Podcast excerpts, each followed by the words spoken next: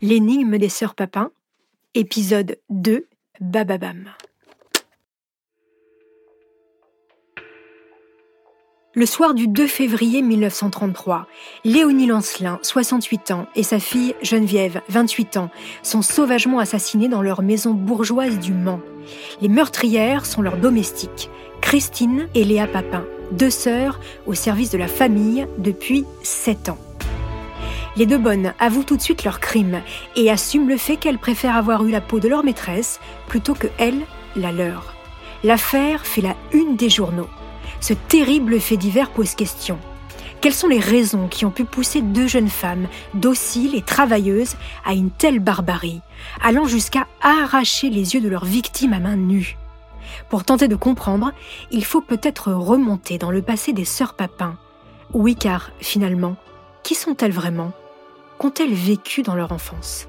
Bienvenue dans Homicide, je suis Caroline Nogueras.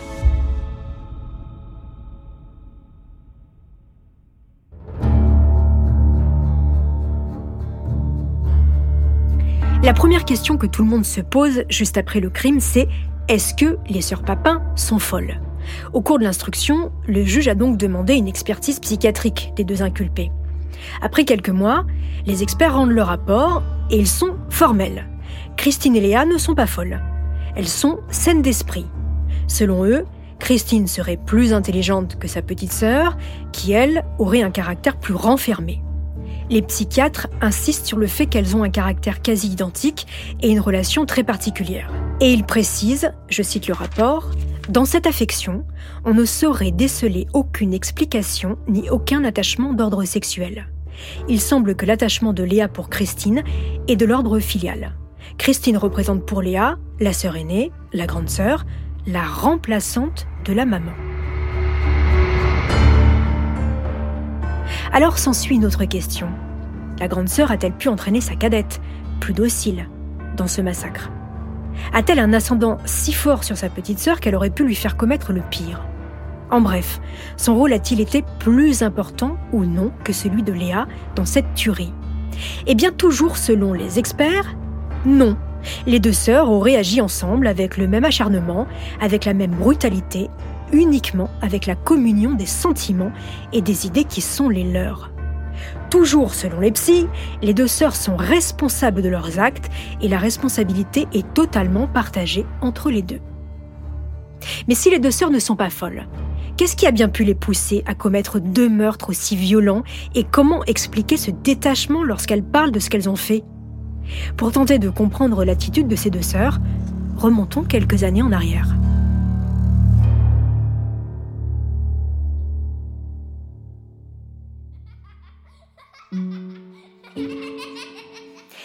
Les sœurs Papin ne sont pas deux, mais en réalité trois. D'abord, il y a Emilia, puis Christine, et enfin Léa. Elles sont issues d'un mariage houleux entre Gustave Papin et Clémence de Ré. Gustave est un homme alcoolique. Clémence, une femme volage. Et d'ailleurs, quand elle épouse Gustave, elle est déjà enceinte. Mais de qui? Cela reste un mystère. En tous les cas, Gustave n'est pas dupe. En 1902 naît donc leur première fille, Emilia. Cette naissance n'arrête pas Clémence, qui continue d'aller voir ailleurs. Gustave quitte le village pour son travail.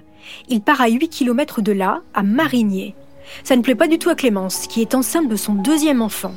Résignée, elle rejoint son mari, et c'est ici que naît Christine, en 1905. Mais avec ses deux gamines, Clémence ne s'en sort pas. Alors elle confie Christine à sa belle-sœur, qui habite aussi à Marigné et qui n'a pas d'enfant. Les années passent, et Gustave et Clémence décident de déménager en ville, au Mans. C'est à ce moment-là qu'ils récupèrent leur fille Christine. Elle a 5 ans. Première rupture pour cette petite fille. Arrive ensuite la dernière de la fratrie, Léa. Gustave boit toujours autant. Et le pire, c'est qu'il est un père incestueux avec l'aînée, Emilia. Clémence décide, chose rare à cette époque, de divorcer de Gustave. L'histoire ne dit pas comment les filles ont vécu cette séparation, mais on peut aisément imaginer les commérages et la honte qui s'abat sur cette famille. Bien évidemment, avec ses trois enfants, Clémence est dépassée. Alors elle confie la petite dernière, Léa, à son frère. Quant aux deux grandes, direction l'orphelinat du Bon Pasteur, où elles apprennent à devenir des nonnes. C'est donc une nouvelle rupture pour Christine. À 16 ans, Emilia la Grande rentre dans les ordres. Puis le frère de Clémence meurt. La petite Léa, qui était alors sous sa garde, atterrit elle aussi chez les religieuses à Saint-Charles, au Mans. En parallèle, Christine la deuxième est retirée de l'orphelinat par sa mère et placée comme bonne chez des bourgeois du Mans. En effet, Clémence refuse qu'elle fasse comme sa grande sœur et qu'elle rentre elle aussi dans les ordres. Christine n'est même pas majeure. Chaque mois, c'est Clémence qui récupère les gages de sa fille. Christine est une travailleuse modèle, obéissante et efficace, qui ne se plaint jamais. Sa mère la change régulièrement de maison, au gré de ses envies et des gages que l'on propose à sa fille, estimant qu'elle ne gagne jamais assez. Léa est très vite vouée au même destin que sa grande sœur, et devient à son tour bonne à tout faire dans les maisons cossues du Mans.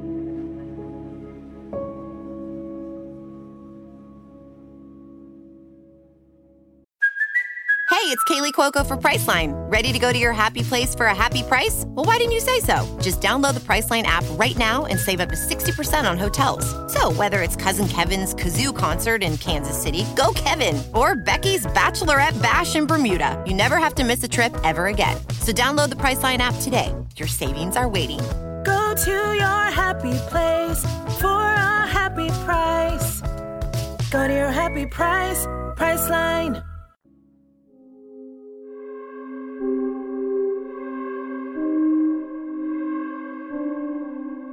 En 1927, Christine trouve une place de cuisinière chez les Lancelins, qui ne tardent pas à embaucher également la petite dernière, Léa, comme femme de chambre.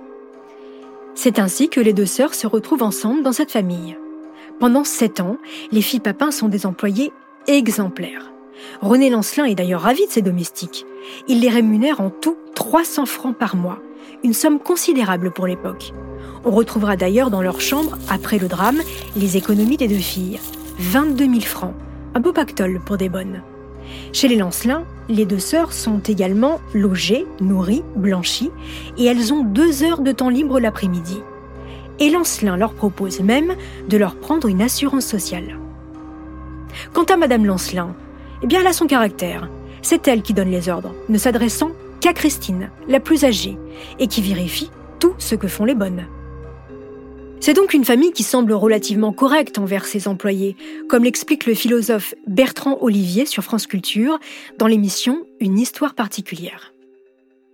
Oui, c'est une famille correcte, oui, une famille où les choses se passent selon, les règles de la, de la morale traditionnelle et où effectivement elles sont traitées, euh, je dirais, avec une, euh, avec une distance. Euh, avec une espèce de froideur et de distance, euh, de respect qu'on doit à des domestiques, pas plus, mais ni, ni moins. Voilà. Et on leur donne un travail bien défini, elles le font bien, les tâches sont claires, on leur demande pas d'outrepasser leur rôle. Voilà. Je crois que c'est ça qui fait pour elles le fait qu'elles jugent être dans une bonne famille. Alors bien sûr, tout n'est pas rose non plus pour les sœurs Papin. Au cours de leurs sept années de travail, chez les Lancelins, trois incidents sont mentionnés dans l'instruction. En 1928, Madame Lancelin découvre un papier sur le sol. Elle pince alors l'épaule de Léa qui doit poser genou à terre, se taire et obtempérer. À ce moment-là, peut-être que Léa se sent humiliée. Christine a peut-être du mal à supporter de voir sa sœur ainsi traitée. Quoi qu'il en soit, les deux jeunes femmes vont ensuite profondément se transformer et à l'automne 29, elles décident de couper définitivement les ponts avec leur mère, qui leur envoie lettre sur lettre pour essayer de comprendre le silence soudain de ces deux filles. Les bonnes deviennent alors sombres et s'enferment dans le silence. Lors de leur jour de repos, elles restent cloîtrées dans leur chambre, ne se contentant que de la messe dominicale comme sortie. Et Christine a désormais du mal avec les critiques de Madame Lancelin. Le dernier incident a lieu à la fin du mois d'août 1931, un an et demi avant le drame. Alors que leurs patrons sont en vacances, les sœurs Papin se rendent dans le bureau du maire du Mans. C'est Christine qui parle, comme toujours. Elle déclare de manière incohérente être persécutée avec sa sœur par la famille Lancelin et par le maire aussi, tiens, à qui elles viennent justement se plaindre. Le secrétaire présent à l'entretien dira des deux filles qu'elles sont piquées une enquête est tout de même diligentée rue Bruyère, mais elle ne donne rien. La famille Lancelin, mise au courant, décide de fermer les yeux sur cette affaire étrange. Les comportements des filles pourraient-ils être dus à leur enfance si difficile? Bien des années après le drame, c'est en tout cas l'analyse que fait le docteur Dachary, psychiatre, interviewé en 1985 dans le reportage Le crime des sœurs Papin, autopsie d'un jugement. Il apporte un éclairage intéressant sur le comportement des sœurs Papin, bien différent de celui de ses confrères de l'époque, on le verra plus tard. Christine comme Léa ont été très vite retirées de leur milieu familial. Et ce que l'on peut dire, c'est qu'effectivement, il leur a manqué une dimension essentielle de tendresse et d'amour qui fait que le sujet peut se reconnaître dans son individualité. Et que si ça n'explique peut-être pas toute la schizophrénie, c'est certainement l'un des facteurs qui a facilité l'évolution vers cette euh, schizophrénie. C'est certainement pas par hasard que c'est à partir du moment où il y a eu cette rupture avec sa mère que le caractère des deux sœurs se soit assombri. Mais il semble qu'à ce moment-là, il y a eu une sorte de transfert vers Madame Lancelin, puisque si à partir de 1929, elles appelaient leur mère Madame, quand elles parlaient d'elle, on sait très bien dans l'intimité, lorsqu'elles parlaient de Madame Lancelin, elles parlaient de maman entre elles. Et on peut penser qu'il y a eu une sorte de relation, par certains aspects, de mère-enfant, entre Madame Lancelin et les sœurs Papin. Retour à l'enquête. L'enquête qui va durer huit mois, avec beaucoup d'erreurs, des témoins que l'on ne va pas interroger, des recherches lapidaires, des pièces du dossier qui disparaissent. Pendant ce temps, les deux sœurs sont en prison. Elles ont été séparées. Christine, du fond de sa cellule, est en proie régulièrement à des crises. Suite à un nouvel épisode de démence, elle demande à revoir le juge et elle va complètement changer de version. Nous sommes cinq mois après le crime. J'ai demandé à vous voir pour rectifier mes explications. Je vous ai pas dit toute la vérité. Quand j'ai attaqué Madame Lancelin, celle-ci ne m'avait pas provoqué. Je lui ai demandé, quand je l'ai trouvée sur le palier, si elle voulait réparer mon fer électrique. Je sais pas ce qu'elle m'a répondu. Mais j'ai été prise d'une crise nerveuse et je me rappelle pas bien comment tout s'est passé après le crime. Nous avions convenu avec ma sœur de partager également les responsabilités, mais je viens d'avoir une crise pareille à celle que j'ai eue quand j'ai frappé Madame Lancelin. Et j'ai eu une sorte de rappel de mémoire où des détails me sont revenus. Christine déclare donc désormais que Madame Lancelin et sa fille n'auraient pas levé la main sur elle avant de subir ses foudres et celles de sa sœur. Mais vu son état, elle ne pourra pas signer sa déclaration, contrainte par une camisole de force pour s'empêcher, tenez-vous bien, de se crever les yeux elle-même. Sa sœur Léa est entendue à son tour et modifie aussi son témoignage et confirme sa participation. Au retour de leur patronne, Christine serait descendue la première. Quand elle l'a rejoint au premier étage, Madame Lancelin était déjà à terre et Christine était en train de la massacrer. Léa ajoute qu'elle s'est précipitée sur Madame Lancelin au moment où cette dernière tentait de se relever. Arrache-lui les yeux lui aurait alors crié Christine. La petite sœur, soumise, se serait donc exécutée. L'explication s'arrête là. Toujours pas de mobile, et Christine a donc minimisé ainsi le rôle de sa petite sœur. Christine, dans sa cellule, aura d'autres scènes de démence. Séparée de sa sœur, elle refuse de se nourrir, elle s'exhibe, elle hurle et elle tente même de mettre fin à ses jours.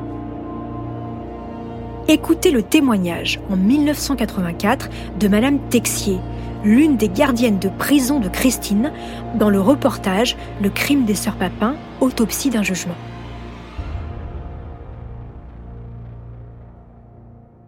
Vous avez l'impression que l'une des deux, bon je pense à Christine surtout, était une femme malade. Elle n'était pas normale. Je ne peux pas vous dire qu'elle était malade, mais on voyait qu'elle n'était pas normale. On ne savait pas ce qu'elle pensait et causait jamais. Si elle demandait sa soeur, elle a demandé viens Maléa, viens Maléa. Euh. Et je regardais un, un arbre qui allait dans la cour, c'était toujours. Je la vois dans cet arbre là-bas, elle est là-bas. Ah, elle avait des visions en plus. Oui, oui. Oh, ben on l'avait dit aux avocats. Aux avocats, mais pas au docteur. Non, non. Oh, ben, J'ai entendu dire que tout en étant en cellule, elle avait eu la camisole de force. Ah, mais. euh, Oui, elle l'avait eu à un moment donné, je ne sais pas pourquoi. Je ne rappelle pas ce que c'était. Parce que pour le dire, puisque vous ne voulez pas manger, eh bien, on va vous mettre la camisole de force. Non, la camisole de force, euh, qu'est-ce que vous voulez, c'était pour la faire céder. Si l'on comprend bien les propos de cette gardienne de prison, les experts psychiatres n'auraient donc pas été mis au courant de la démence manifeste de Christine, ou en tous les cas, n'auraient pas cherché à le savoir. Pourtant, à quelques jours du procès, la presse se demande si les sœurs Papin seront jugées responsables de leurs actes ou si on invoquera la démence et donc l'irresponsabilité pénale.